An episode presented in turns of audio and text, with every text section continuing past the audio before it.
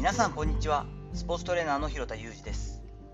アスリートスポーツ現場でトレーニング指導をしたりスポーツ施設や現場のディレクションをしたりトレーニングやトレーナーの働き方について情報発信をしたりしています。まず告知をさせてください。7月16日土曜日夜6時からオンラインにて指導者が知っておくべきコーチング級スキル2022というセミナーを開催します。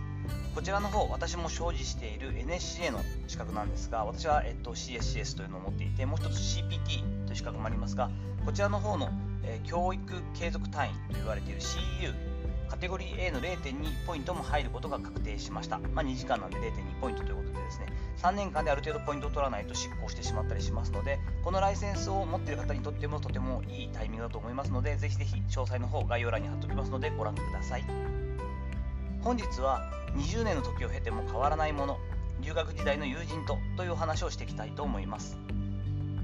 水曜日のことですから、昨日のことなんですけれども、えー、妻がですね、えー、特にオハイオ州の時に留学していた頃に仲良くしていただいていたお二人がですね、えー、帰国されていました。留学していた時はもう2000年前後なので私は1999年から2002年にかけてほぼ3年ちょっとかないたんですが現地で仲良くしていた友人夫婦ですねに久しぶりに再会しました。お二人とも日本人で、え、当時は留学してからあちらで知り合ってそのまま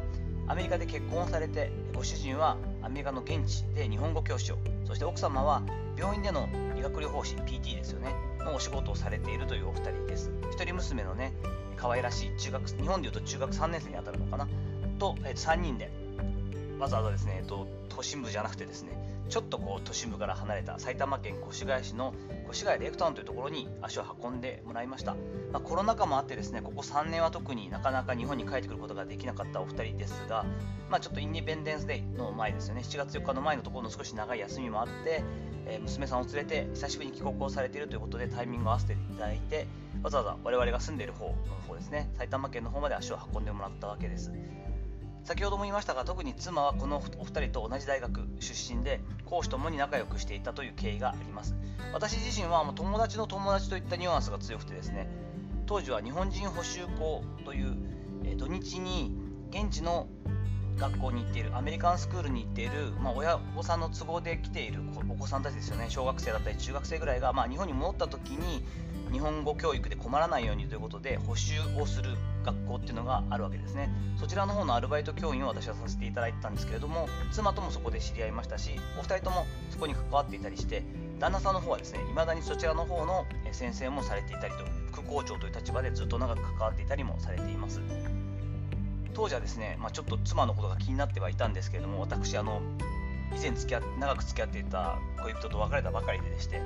あのそんなことも言ってられないのかしらと思ってなかなか会う機会がなかったんですけれども私とは大学が、えっと、隣の大学にはなるんですけれどもアメリカオハイオ州の隣の大学というとですね70マイルぐらいありますので70マイルっていうと130キロぐらい。なので結構な距離なんですよね。だから補修校というところで会わなくなってしまうともうなかなか接点がないというところだったんですが当時ですね気になってはいたんですけれどもそんな中そのお二人がね一緒に住んでいた当時まだ結婚されてなかったと思いますけれどもご自宅の方に夕食がてらその今の妻がですね遊びに来るんだよということを聞きまして半ば強引に僕もちょっとお邪魔していいですか？っ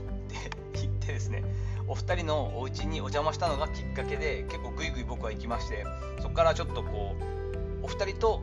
今の妻と、えっと、4人でお出かけさせてもらったりを2回ぐらいしてやっとデートにこぎつけてという感じでしてえ当時のことを考えると、まあ、このご夫婦がですね私たちのキューピッド役だったりもしたわけなんですよね。一人娘になっている、え中3の女の子にですね喜んでもらおうとして越谷レフターの中にできた VS パークというですね屋内遊技場に初めて足を運びましたこちらの方にはですねなんだろう東京フレンドパークみたいなやつのドロップシーソーっていうこう VR を見ながらこう左へ右へこう球を転がしていく画像を見ながらこう移動していくやつとかですねパニックキューブっていうのもちょっと怖かったですけど面白かったですね。風船が真ん中にあって用意どんで風船が膨らんでいくと。でパネルにあるこうちょっとしたクイズをですね数の問題をこうみんなで相談しながら解いていくんですけど間に合わないと割れちゃうみたいなやつもやってきました。結構ね子供が喜んでくれるかなと思ったらアラフィフの大人4人もですねキャーキャーキャーキャー言いながら楽しんで2時間の時間制限にしたんですが 10m であのなんだ要するに昔の恐竜とかチーターとかに追いかけられるみたいな 10m ダッシュの VR とかもあったりして肉離れするかと思いましたけどみんなとりあえず走ったりもしました。とても楽しい時間を過ごすことができました。学生時代から考えるともう20年の月が経っていてお互いの取り巻く環境は変わっていたりするんですよね。当然我々若かった20代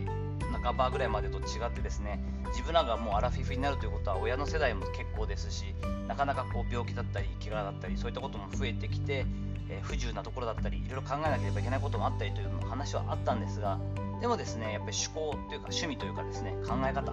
そして何よりもその立ち居振る舞いですよねは本当にほとんど変化がなくて全然こう親しみな感じがしなかったのが不思議だったりもしました。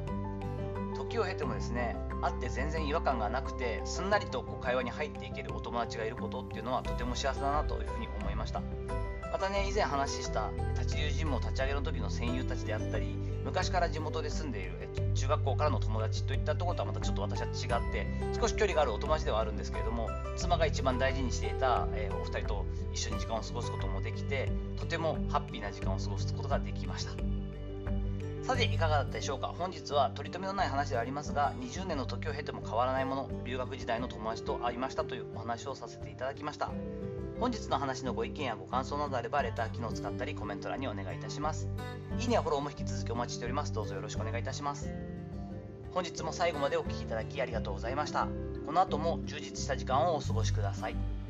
それではまたお会いしましょう。広田裕二でした。